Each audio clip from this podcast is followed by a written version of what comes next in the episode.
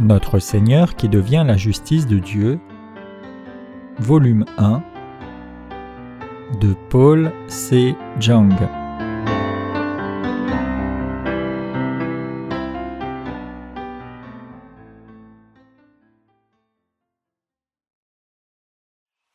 Introduction à Romains chapitre 1 L'épître de Paul aux Romains peut être considérée comme un trésor de la Bible. Cette épître explique comment on peut obtenir la justice de Dieu en croyant l'évangile de l'eau et de l'esprit. En comparant Romains à l'épître de Jacques, quelqu'un a défini le premier comme étant les paroles d'un trésor et l'autre des paroles de paille. Pourtant, la lettre de Jacques est la parole de Dieu tout comme les Romains. La seule différence, c'est que Romain est précieux parce qu'il procure une vue d'ensemble de la Bible, alors que Jacques est précieux pour ses paroles qui disent au juste de vivre selon la volonté de Dieu. Qui est cet homme, Paul? Lisons d'abord Romains 1, versets 1 à 7. Paul, serviteur de Jésus-Christ, appelé à être apôtre, mis à part pour annoncer l'évangile de Dieu, lequel avait été promis auparavant par Dieu à travers ses prophètes dans les saintes Écritures, concernant son Fils, Jésus-Christ notre Seigneur, né de la postérité de David selon la chair, et déclaré Fils de Dieu avec puissance, selon l'Esprit de sainteté, par sa résurrection d'entre les morts. Par lui nous avons reçu grâce et apostolat pour amener dans l'obéissance de la foi des païens d'entre toutes les nations pour son nom, parmi lesquels vous êtes aussi, vous, les appelés de Jésus-Christ. À tous ceux qui sont à Rome, bien-aimés de Dieu, appelés à être saints, grâce sur vous et paix de Dieu notre Père et du Seigneur Jésus-Christ. Ce passage peut être appelé les souhaits de Paul aux chrétiens de Rome. Paul les salue comme serviteurs de Jésus-Christ, qui devient la justice de Dieu. Le verset 1 aborde la question Qui est Paul?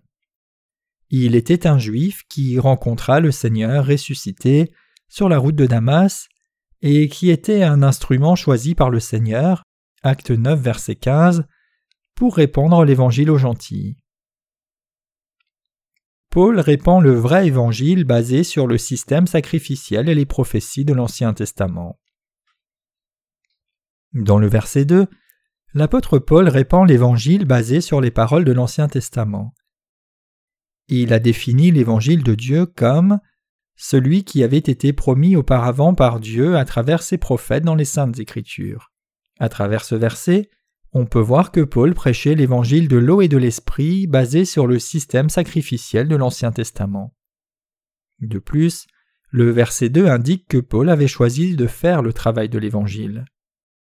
L'expression à travers ses prophètes dans les saintes écritures implique la promesse de Dieu d'envoyer Jésus-Christ, lequel apparaît dans le système sacrificiel ou les prophéties de l'Ancien Testament.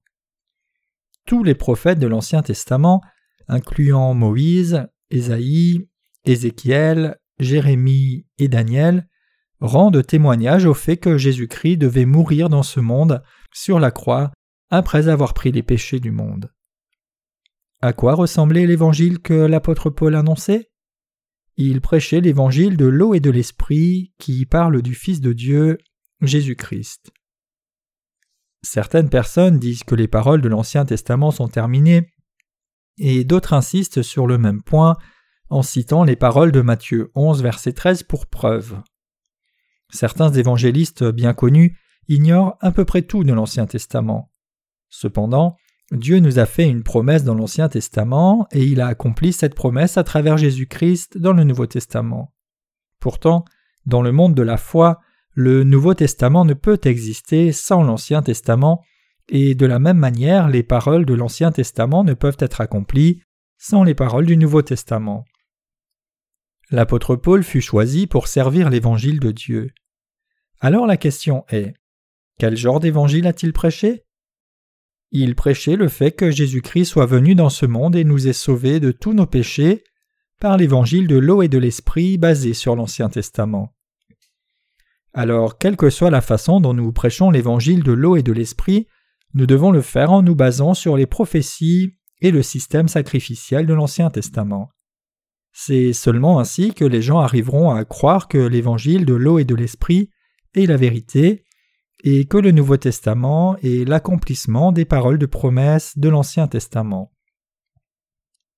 Dès le commencement du Nouveau Testament, nous pouvons constater qu'une emphase est mise sur le baptême de Jésus, reçu de Jean, et son sang à la croix. Au centre de l'Ancien Testament, il y a le système sacrificiel, qui est la voie de la rédemption pour le pécheur. Il devait transférer ses péchés en imposant les mains sur la tête de l'offrande pour le péché, et le faire mourir puis verser son sang pour être pardonné de son péché. Alors, s'il y avait imposition des mains et sang versé de l'animal sacrificiel pour la rémission du péché dans l'Ancien Testament, que devait-il y avoir dans le Nouveau Testament? Il devait y avoir le baptême de Jésus et son sang sur la croix. De plus, le grand prêtre mentionné dans l'Ancien Testament, Lévitique 16, verset 21, était l'équivalent de Jean-Baptiste dans le Nouveau Testament. Les versets 3 et 4 abordent la question Quel genre de personne était Jésus? Ces versets expliquent son caractère général. Jésus-Christ est physiquement né dans la famille de David, et par l'Esprit de sainteté, il était reconnu Fils de Dieu par sa puissance de résurrection d'entre les morts. Donc, il devint le Sauveur en donnant l'eau et le sang à ceux qui crurent en lui. Jésus-Christ est devenu le Dieu du salut, le roi des rois, et le grand prêtre éternel du ciel pour ceux qui ont cru. Dans certaines théologies chrétiennes, la divinité de Jésus est reniée. Ces théologies disent c'était juste un jeune homme remarquable. De plus, selon la nouvelle théologie, il y a un salut dans toutes les religions.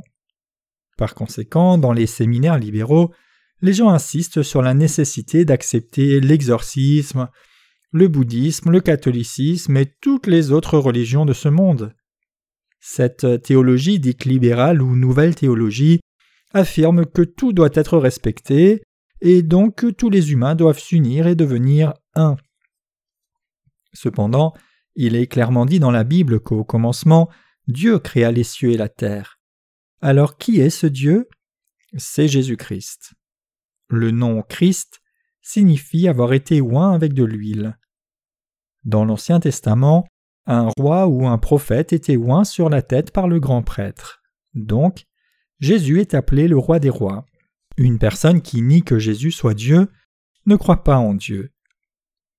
Aujourd'hui, les croyances des gens de ce monde se retournent vers l'œcuménisme, basé sur le pluralisme religieux. Ils louent et donnent adoration en combinant toutes sortes d'éléments venant des religions païennes, comme le bouddhisme le confucianisme. À certains moments, l'Assemblée adore à la façon bouddhiste et à d'autres moments, elle le fait de manière chrétienne. Bien, ça peut donner une délicieuse fusion de nourriture, cependant, en matière de foi, le plus pur est le meilleur. Donc la réponse à cette question dans les versets 3 et 4, qui est Jésus, est qu'il est celui qui est connu comme le Fils de Dieu par sa puissance de résurrection des morts. Christ est devenu notre Sauveur et Seigneur. Les versets 5 et 6 nous disent comment Paul est devenu un apôtre pour Dieu.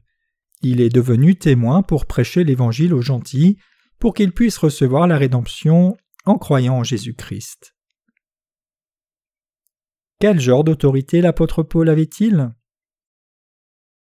Comme c'est écrit au verset 7, l'apôtre Paul avait l'autorité de bénir les croyants en Jésus au nom de Dieu.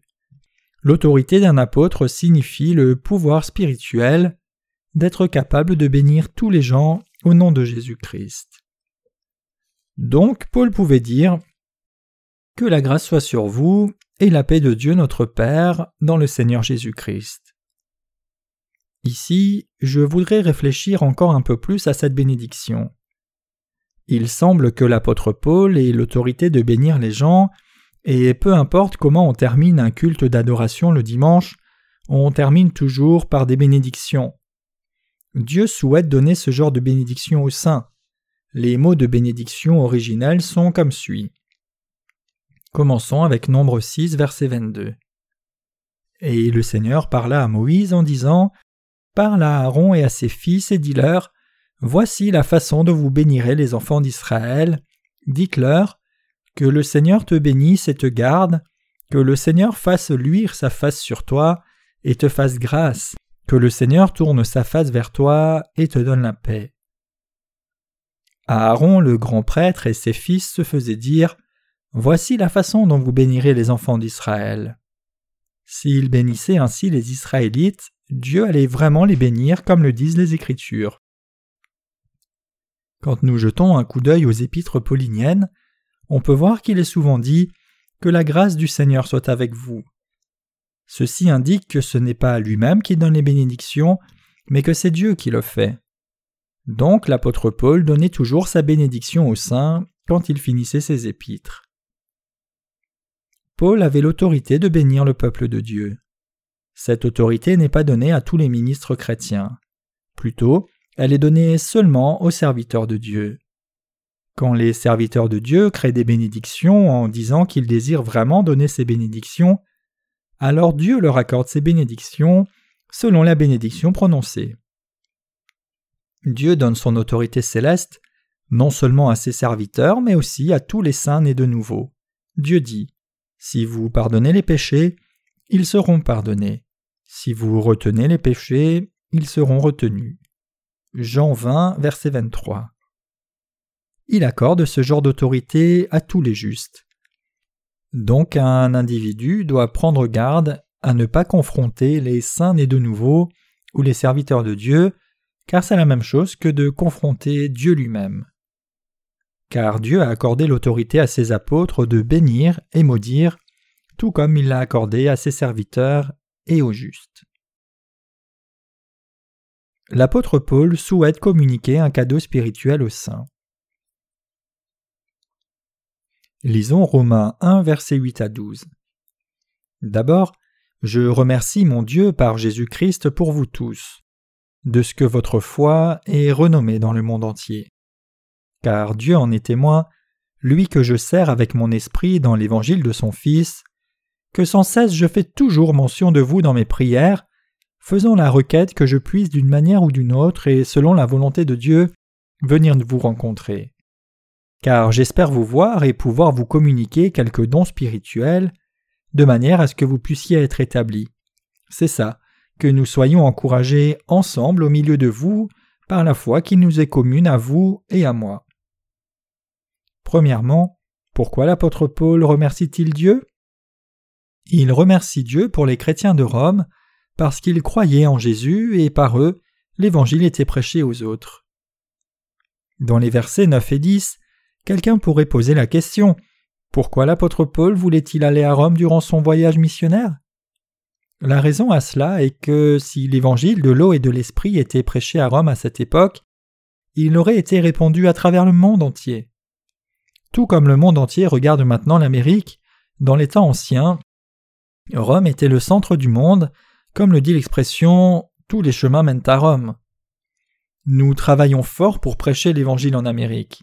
Si nous répandons cet Évangile de l'eau et de l'Esprit en Amérique, plusieurs missionnaires se lèveront et iront dans le monde pour prêcher ce magnifique Évangile aux autres. Ainsi, Paul souhaitait vraiment aller à Rome. Le don spirituel dont Paul parlait. Dans le verset 11, il est écrit Car j'espère vous voir, et pouvoir vous communiquer quelques dons spirituels de manière à ce que vous puissiez être établis. Que voulait dire l'apôtre Paul par communiquer quelques dons spirituels pour que les gens soient établis? Le don spirituel dont il parle, c'est l'évangile de l'eau et de l'esprit, celui que nous prêchons. Dans le verset 12, il est écrit C'est ça, que nous soyons encouragés ensemble au milieu de vous par la foi qui nous est commune, à vous et à moi. Dire que quelques dons spirituels seraient communiqués aux gens pour leur permettre d'être établis et pour encourager les gens dans la foi mutuelle que partageait Paul avec eux était possible car en annonçant l'évangile de l'eau et de l'esprit, Paul voulait laisser les gens se reposer, être réconfortés, recevoir des bénédictions et avoir une bonne communion entre eux dans la même foi. Quand Paul l'apôtre dit qu'il voulait être encouragé avec ceux qui partagent la même foi, cela montre qu'il voulait prêcher l'évangile de l'eau et du Saint-Esprit, encore une fois, à l'Église de Rome. Maintenant, tous les membres de notre Église comprennent et croient concrètement l'évangile de l'eau et de l'Esprit. Mais il apparaît possible qu'il y ait quelques chrétiens de nom qui ne croient pas au vrai évangile avec le temps qui passe. De la même façon, l'Église de Rome pouvait avoir besoin d'un rafraîchissement de l'Évangile. Donc l'apôtre Paul disait qu'ils seraient encouragés par leur foi mutuelle en Dieu. En fait, nous recevons du réconfort dans la présence de Dieu et nos cœurs peuvent se reposer en paix grâce à la foi dans l'évangile de l'eau et de l'esprit. Nous ne serions pas capables de reposer en paix sans l'évangile de l'eau et de l'esprit. De plus, il est écrit car j'espère vous voir et pouvoir vous communiquer quelques dons spirituels de manière à ce que vous puissiez être établis. Ce don spirituel est l'évangile de l'eau et de l'esprit. Quelqu'un peut devenir enfant de Dieu et recevoir les bénédictions seulement quand il croit en l'évangile de l'eau et de l'esprit. Cependant, que sert-il aux gens de vivre de façon vertueuse ou fervente, en abandonnant le tabac et l'alcool et en ne faisant rien de mal, s'ils ne connaissent pas l'évangile de l'eau et de l'esprit, même s'ils croient en Jésus d'une certaine façon, leurs œuvres n'ont rien à faire avec la justice de Dieu. La justice de Dieu est bien plus grande que les œuvres humaines. Il est facile d'amener des gens dans une église, mais il est plus important de prêcher l'évangile de l'eau et de l'esprit à ces nouveaux croyants pour qu'ils puissent être pardonnés de tous leurs péchés et devenir enfants de Dieu en étant revêtus des bénédictions spirituelles du ciel. Paul l'apôtre voulait que les saints de Rome soient encouragés par sa propre foi. Alors il disait C'est ça, que nous soyons encouragés ensemble au milieu de vous par la foi qui nous est commune à vous et à moi. Donc l'apôtre Paul avait à prêcher le vrai évangile à toutes les assemblées de l'Église pour leur permettre d'avoir la foi, pour qu'ils puissent être établis par sa propre foi dans l'évangile de l'eau et de l'esprit. Il devait annoncer aux croyants de l'Église de Rome l'évangile de l'eau et du Saint-Esprit, et leur enseigner en quoi cela consistait exactement. Ce qui rend l'apôtre Paul différent des autres évangélistes du monde actuel. Dans l'épître adressée à l'Église romaine, l'apôtre Paul disait qu'il voulait permettre aux gens d'être établis en leur communiquant un cadeau spirituel et les encourager par leur foi mutuelle. C'est ce que tous les prédicateurs des églises existantes aujourd'hui doivent apprendre de l'apôtre Paul. Paul l'apôtre prêchait l'évangile de l'eau et de l'esprit, avec lequel quelqu'un peut discerner les vrais frères des faux frères. De nos jours, les églises laissent un groupe de nouveaux participants recevoir des enseignements doctrinaux pour une période de six mois, et en moins d'un an, ils sont finalement baptisés. C'est cela, ils sont baptisés peu importe qu'ils connaissent ou pas l'évangile de l'eau et de l'esprit que Jésus a accompli. En d'autres termes, même si ces gens sont devenus membres d'une église, ils n'ont pas été capables de devenir enfants de Dieu qui ont obtenu sa justice. La seule chose que les ministres des églises d'aujourd'hui demandent à leurs nouveaux croyants de faire, c'est de mémoriser les dix commandements et le credo, profession de foi, des apôtres. Si les nouveaux croyants réussissent le test de mémorisation, alors on leur demande Arrêtez-vous de boire? Arrêtez-vous de fumer? Donnerez-vous votre dîme tous les mois? Mènerez-vous une bonne vie? La raison pour laquelle les églises d'Europe, d'Asie et de partout dans le monde deviennent distantes de la justice de Dieu, c'est qu'elles recherchent la justice humaine. Aujourd'hui, même en Corée, ou ce qu'on appelle la Jérusalem de l'Asie, la population chrétienne décline. Présentement, le temps est arrivé où personne ne veut venir à l'église sans qu'il y ait un événement spécial à l'intérieur de l'église, comme un festival de louanges ou un concert pop. Et si les gens viennent, les sermons ordinaires qui sont donnés à la jeunesse contiennent des thèmes comme euh, Ne fume pas, vis une vie vertueuse, observe et sanctifie le dimanche, fais beaucoup de travail volontaire, ce qui n'a rien à voir avec la justice de Dieu. Parce qu'un humain est amené à pécher et trop fragile pour cesser de pécher, il doit s'appuyer sur le Seigneur. Donc quand des gens viennent dans l'Église de Dieu, nous devons leur annoncer l'évangile de l'eau et de l'esprit pour qu'ils puissent obtenir la justice de Dieu. À ceci, nous devons réellement leur donner la justice de Dieu, qui dit que vous et moi sommes devenus justes sans péché, même si nous restons insuffisants. Soyez sûrs de garder cela à votre esprit. quelqu'un peut vivre selon la volonté de Dieu seulement après qu'il soit devenu sans péché en croyant dans la justice de Dieu. Quelqu'un peut prêcher l'Évangile une fois que son propre problème de péché a été réglé. Notre travail de diffusion de l'Évangile aux autres ne doit pas précéder le règlement de nos propres problèmes de péché. Quelqu'un ne pourra jamais prêcher le vrai Évangile aux autres sans que ses propres problèmes de péché n'aient été résolus. Il est dit que l'apôtre Paul a vraiment communiqué un cadeau spirituel aux autres. Le cadeau dont Paul a parlé n'est pas le don de langue étrange ou de guérison dont parle le mouvement pentecôtiste dans la chrétienté actuelle. Plusieurs chrétiens regardent certains phénomènes étranges comme avoir des visions, prophétiser, parler d'autres langues ou guérir les malades comme étant des dons. Cependant, ces choses ne sont pas les dons spirituels du ciel. Avoir des visions en faisant des prières n'est définitivement pas un don spirituel. Une personne criant sauvagement ou une personne dans une grotte qui devient folle alors qu'elle entend des sons étranges en n'étant pas capable de dormir pendant trois nuits, tout cela, ça ne vient pas des dons de Dieu.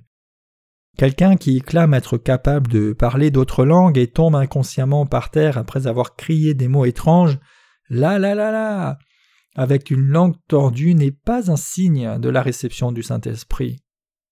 Plutôt, cela ressemble aux patients mentalement instables d'une institution psychiatrique qui deviennent sauvages. Pourtant, il y a des supposés revivalistes charismatiques qui insistent sur le fait qu'ils peuvent enseigner aux chrétiens comment parler d'autres langues ou comment recevoir le Saint-Esprit. Ils font quelque chose de très mal et la foi qu'ils possèdent n'est absolument pas droite. L'eau vivante du Saint-Esprit coule de nos cœurs quand nous faisons le travail spirituel de Dieu en étant rempli de foi et en suivant le Seigneur. L'eau du Saint-Esprit va déborder de nos cœurs quand nous délaissons les actions de la chair et suivons les actions spirituelles à la place. Les chrétiens doivent obtenir le don spirituel de la rémission du péché en croyant dans l'évangile de l'eau et de l'esprit. Certains disent que les chrétiens de nom se dirigent maintenant vers l'enfer en passant par la chair des églises actuelles. Cela indique que les églises actuelles encouragent la justice humaine plutôt que de prêcher la justice de Dieu. Frères, même si quelqu'un a empilé beaucoup de justice humaine en allant à l'église, cela ne veut pas dire qu'il puisse recevoir le cadeau spirituel par de telles œuvres. Nous devons recevoir la justice de Dieu dans nos cœurs par la foi, en l'évangile de l'eau et de l'esprit, pour pouvoir obtenir ce don spirituel. Lisons les versets 13 à 17. Maintenant, frères, je ne veux pas que vous soyez ignorants que j'ai souvent planifié de venir à vous, mais j'en ai été empêché jusqu'à maintenant. Que je puisse cueillir quelques fruits parmi vous aussi, comme parmi les autres gentils. J'ai une dette, je me dois aux Grecs et aux barbares, aux sages et à l'imprudent. Ainsi, aussi fort est le désir en moi, je suis prêt à prêcher l'Évangile à vous qui êtes à Rome aussi car je n'ai point honte de l'évangile de Christ, parce qu'il est la puissance de Dieu pour le salut de tous ceux qui croient, pour les Juifs premièrement, et aussi pour les Grecs, car en lui la justice de Dieu est révélée par la foi et pour la foi, comme il est écrit, le juste vivra par la foi. L'apôtre Paul souhaitait aller à Rome. Cependant, il ne pouvait pas le faire car il en était empêché.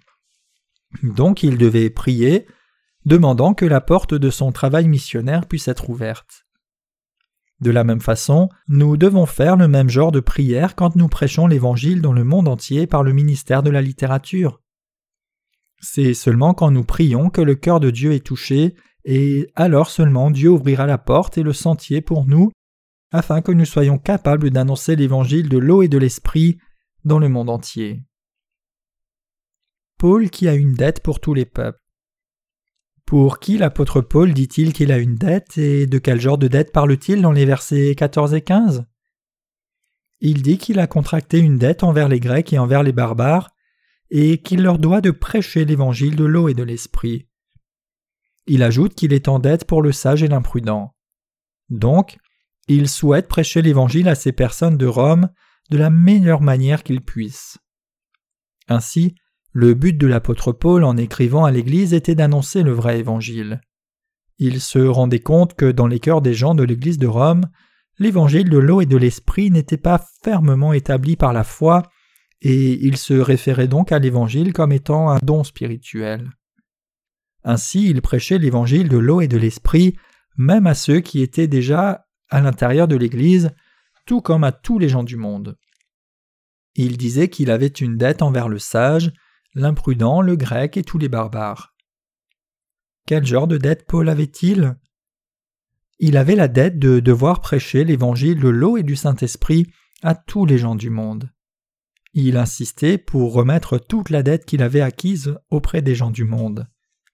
De la même façon, les gens qui ont maintenant l'évangile de l'eau et de l'esprit possèdent la propagation de l'évangile.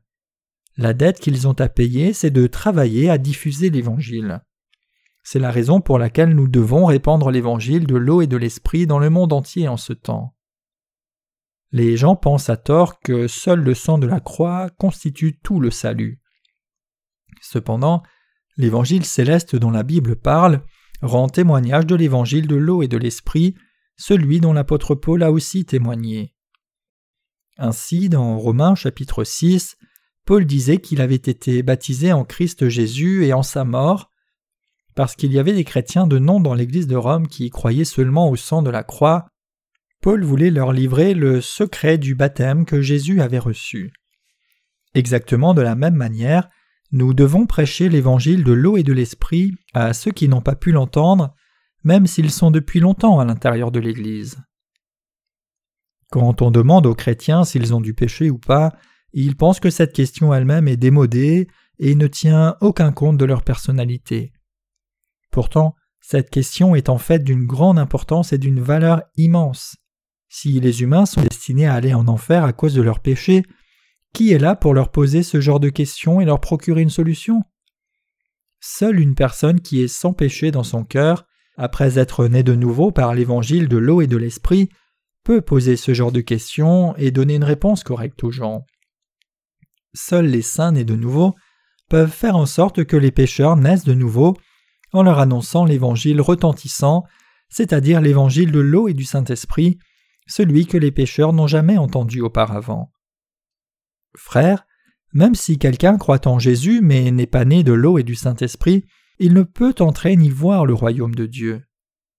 Donc soyez reconnaissants quand vous rencontrez des gens qui permettent aux pécheurs de recevoir la rémission des péchés en annonçant l'évangile de l'eau et de l'Esprit.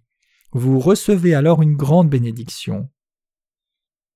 L'évangile dont Paul n'a point honte.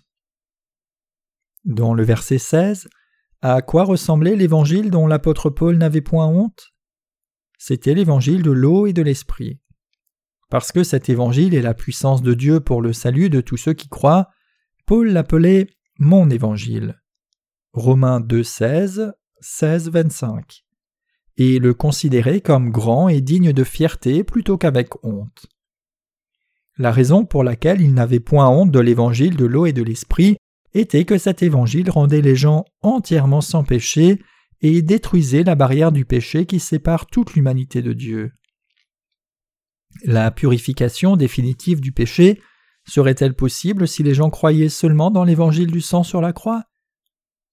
Il peut sembler possible de laver les péchés commis jusqu'à maintenant avec ce genre de foi, mais il est impossible de laver nos péchés futurs. Ainsi, les personnes qui ont ce genre de foi essayent d'effacer leurs péchés en disant des prières de repentance tous les jours. Ils confessent que leurs cœurs sont remplis seulement par les péchés et qu'ils sont des pécheurs invétérés. Ces pécheurs chrétiens qui ont du péché ne peuvent parler sincèrement de l'Évangile aux autres parce que l'Évangile qu'ils ont n'est plus la bonne nouvelle pour eux. L'Évangile, c'est Ewagelion en grec. En d'autres termes, l'Évangile qui a la capacité d'effacer tous les péchés de ce monde. Le seul vrai évangile est comme de la dynamite. C'est ce vrai évangile qui peut éliminer tous les péchés de ce monde. Ainsi, une personne comme Paul, qui croyait en l'évangile de l'eau et de l'esprit, qui a la capacité d'éliminer le péché, n'en avait point honte. Aujourd'hui, même les chrétiens semblent avoir honte de prêcher l'évangile. Cependant, ceux qui possèdent la justice de Dieu sont des personnes qui restent debout davantage avec dignité et gloire quand il prêche l'Évangile. L'apôtre Paul n'avait pas la moindre honte de prêcher l'Évangile. C'est parce que l'évangile qu'il prêchait était l'évangile de l'eau et de l'esprit. C'est parce que ce magnifique évangile était la puissance de Dieu pour tous ceux qui croient. Cet évangile est l'évangile puissant qui permet à quiconque croit en lui d'avoir la rémission des péchés, peu importe qui le lui a annoncé. Les péchés du monde sont complètement effacés si celui qui écoute accepte l'évangile dans son cœur.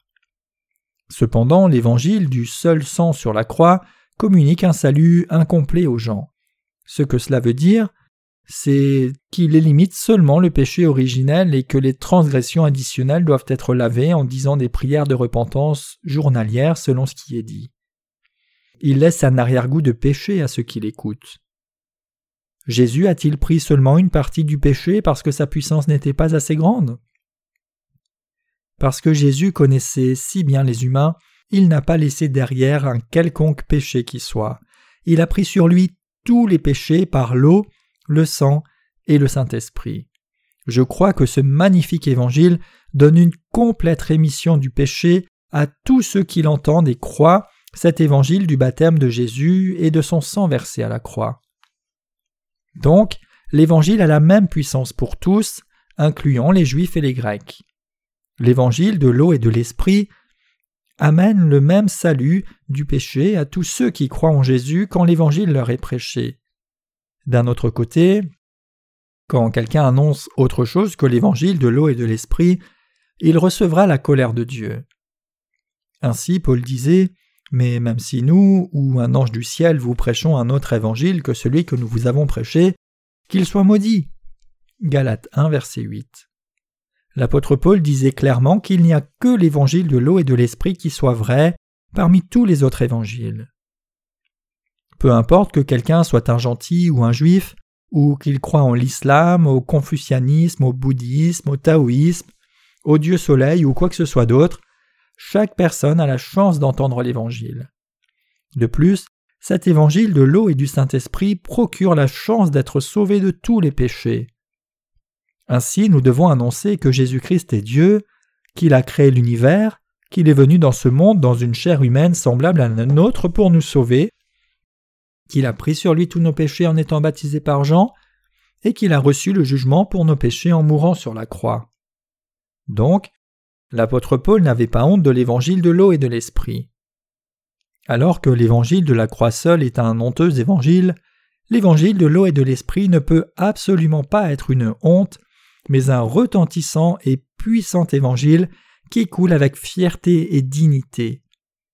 Quiconque croit dans cet évangile reçoit la plénitude du Saint-Esprit par la foi dans le fait qu'il soit devenu un enfant de Dieu. Encore une fois, je vous dis que le magnifique évangile de l'eau et du Saint-Esprit ne peut jamais être un évangile honteux. Pourtant, l'évangile qui croit seulement dans le sang de la croix est honteux. Chrétiens, êtes-vous honteux quand vous devez prêcher l'évangile du seul sang de la croix? Vous vous sentez gêné quand vous annoncez et croyez dans l'évangile du sang seulement, qui ne contient pas le baptême de Jésus, parce que vous êtes gêné de prêcher ce genre d'évangile qui ne vaut rien donc vous devez toujours crier au Seigneur ou faire des prières fanatiques en d'autres langues pour vous remplir d'émotions avant d'aller dans les rues pour crier Crois en Jésus, crois en Jésus. C'est quelque chose que quelqu'un peut seulement faire avec un débordement d'émotions, mais qu'il est incapable de faire avec un esprit sobre. C'est pourquoi ceux qui croient seulement dans le sang de la croix crient avec tumulte et provoquent du désordre quand ils sont dans les rues pour l'évangélisation. Avec un mégaphone près de leur bouche, ils crient simplement ces mots Jésus au ciel, l'incrédulité en enfer. Cependant, un croyant dans l'évangile de l'eau et de l'esprit annonce l'évangile un peu à la manière d'un gentleman. Ayant ouvert sa Bible, il boit du thé et discute avec l'autre. Qu'est-il dit de l'évangile de la justice de Dieu? Au verset 17, qu'est-il dit sur ce qui est révélé dans l'évangile de Christ? Il est dit que la justice de Dieu est révélée dans l'évangile de Dieu. La justice de Dieu est pleinement révélée dans le vrai évangile. Ainsi, il est dit que la justice de Dieu est révélée en lui par la foi et pour la foi, et que le juste vivra seulement par la foi. L'évangile qui annonce seulement le sang de la croix ne contient pas la justice de Dieu. Frère, s'il est dit que quelqu'un doit faire des prières de repentance tous les jours pour ses péchés quotidiens, alors que son péché originel serait pardonné, et que cette personne peut devenir progressivement sanctifiée pour devenir éventuellement une personne parfaitement juste, ce genre de foi contient-il la justice de Dieu? Ce n'est pas une chose dans laquelle la justice de Dieu soit révélée. Ce qui révèle la justice de Dieu parle de choses parfaites. L'évangile de l'eau et du Saint-Esprit parle du parfait évangile du début à la fin. Vous faites des prières de repentance quotidiennes parce que vous commettez des péchés tous les jours, comme si vous deviez vous fabriquer de nouvelles couvertures faites de feuilles de vigne pour couvrir vos côtés honteux tous les jours, ou peut-être chaque semaine ou mois. Une personne devenant répétitivement pécheur en disant des prières de repentance chaque jour fait comme couvrir son corps honteux avec des feuilles de vigne. C'est l'état des vies religieuses de ceux qui croient seulement dans l'évangile du sang sur la croix. Ce sont des insensés qui ne souhaitent pas porter les vêtements de peau que Dieu nous a librement donnés, mais préfèrent porter la couverture de feuilles de vigne. Le sang de Jésus à la croix était le résultat du baptême de Jésus, et ce n'est pas par le sang versé sur la croix que Jésus a pu prendre nos péchés. Il a pris nos péchés au moment où il fut baptisé, puis alla à la croix portant tous les péchés du monde, et mourut pour expier les péchés du monde. Donc, la croix était le résultat du baptême qu'il avait reçu. Alors que Jésus avait pris nos péchés par son baptême, le sang versé à la croix était sa dernière œuvre pour expier tous nos péchés. Jésus a reçu toutes les malédictions du péché à la croix parce qu'il avait été baptisé. Alors, comment pouvons-nous obtenir la justice de Dieu? Nous pouvons l'acquérir en croyant et connaissant l'évangile de l'eau et de l'esprit. Vous pourriez me demander Êtes-vous un croyant dans l'évangile de l'eau et de l'esprit? Alors je peux vous répondre immédiatement et clairement oui à cette question. Le secret pour obtenir la justice de Dieu est de croire en l'évangile de l'eau et de l'esprit. La raison à cela est que l'évangile de l'eau et de l'esprit est la vérité et il révèle l'amour de Dieu et sa justice. C'est aussi parce que l'évangile de l'eau et de l'esprit contient la rémission du péché que Dieu a donné gratuitement à l'humanité, la voie pour devenir son enfant, la bénédiction de la vie éternelle, par laquelle quelqu'un peut recevoir le Saint-Esprit, et les bénédictions physiques et spirituelles sur cette terre. L'apôtre Paul disait que la justice de Dieu était pleinement révélée dans l'évangile de l'eau et de l'esprit qu'il prêchait. Donc, mettre en avant la justice humaine sans connaître la justice de Dieu, c'est comme pécher devant Dieu. De plus, un évangile qui croit seulement au sang de la croix mais ne contient pas la justice de Dieu est faux. La justice de Dieu se réfère à l'évangile retentissant de l'eau et de l'esprit qu'il a donné. L'Ancien et le Nouveau Testament, ensemble, nous sauvent de nos péchés. L'Ancien Testament nous prépare pour le Nouveau Testament, et le Nouveau Testament accomplit les paroles de promesse contenues dans l'Ancien Testament. Dieu nous a sauvés des péchés du monde en nous donnant le vrai évangile, dans lequel sa justice est pleinement révélée. Ainsi, il a sauvé l'humanité du péché. Dès maintenant, le monde entier doit revenir à l'évangile de l'eau et de l'esprit. Le seul évangile qui sauve les gens du péché est l'évangile originel de l'eau et de l'esprit. Frères, le monde entier doit retourner à l'évangile de l'eau et du sang. Il doit retourner à cet évangile de l'eau et de l'esprit qui contient la justice de Dieu. La raison à cela, c'est que l'évangile de l'eau et de l'esprit est la seule vérité qui peut nous sauver du péché. Il n'y a que l'évangile qui contient la justice de Dieu qui puisse nous sauver, nous rendre justes et nous faire devenir enfants de Dieu. De plus, le Saint-Esprit dans nos cœurs protège le peuple de Dieu, et ce Saint-Esprit prie pour nous, nous bénit, reste toujours avec nous et nous donne la vie éternelle en cadeau. Il est vraiment désespérant de voir qu'il y a tant de gens qui n'accordent aucune attention à cet évangile. Je souhaite à tout le monde de croire en cet évangile de l'eau et du Saint-Esprit en ayant une claire compréhension du baptême de Jésus. Le baptême que Jésus a reçu de Jean n'est pas quelque chose que Jésus ait accepté parce qu'il était modeste. La raison pour laquelle il a été baptisé était de pouvoir se charger de tous les péchés du monde. Jean, qui était le plus grand homme parmi tous ceux qui sont nés de femmes, a imposé ses mains sur la tête de Jésus quand il a baptisé Jésus. Cela forme un parallèle avec l'imposition des mains du grand prêtre sur la tête de l'offrande sans défaut pour le péché dans l'Ancien Testament. Lévitique 16, 21. La mort de Jésus à la croix était le résultat d'avoir pris les péchés sur son corps, et c'est un parallèle avec l'offrande pour le péché qui verse son sang et meurt après avoir reçu l'imposition des mains. Parce que cet évangile de l'eau et de l'esprit était mentionné dans l'Ancien comme le Nouveau Testament, quiconque croit un autre évangile en délaissant une partie de l'évangile originel a une fausse foi. La première et la plus importante chose que Jésus ait faite en venant dans ce monde a été d'être baptisé par Jean. Il est très mauvais pour vous de croire que son baptême soit seulement un symbole et de penser que Jésus ait été baptisé pour montrer sa modestie. Quel genre de personne est hérétique? En Tite 3.10, il est écrit Rejetez l'homme de division après un premier et un second avertissement, sachant qu'une telle personne est tordue et pécheresse, se condamnant elle-même. Un homme de division est une personne qui se condamne elle-même. Une personne qui se condamne elle-même est celle qui admet et confesse qu'elle a du péché.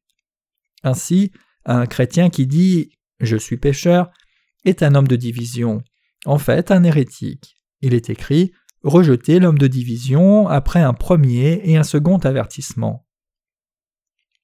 Puisque ce genre de chrétien est tordu et corrompu, un saint juste ne peut rester près de cet hérétique. Il est de ceux qui se condamnent eux-mêmes parce que sa propre foi et sa vie religieuse sont corrompues.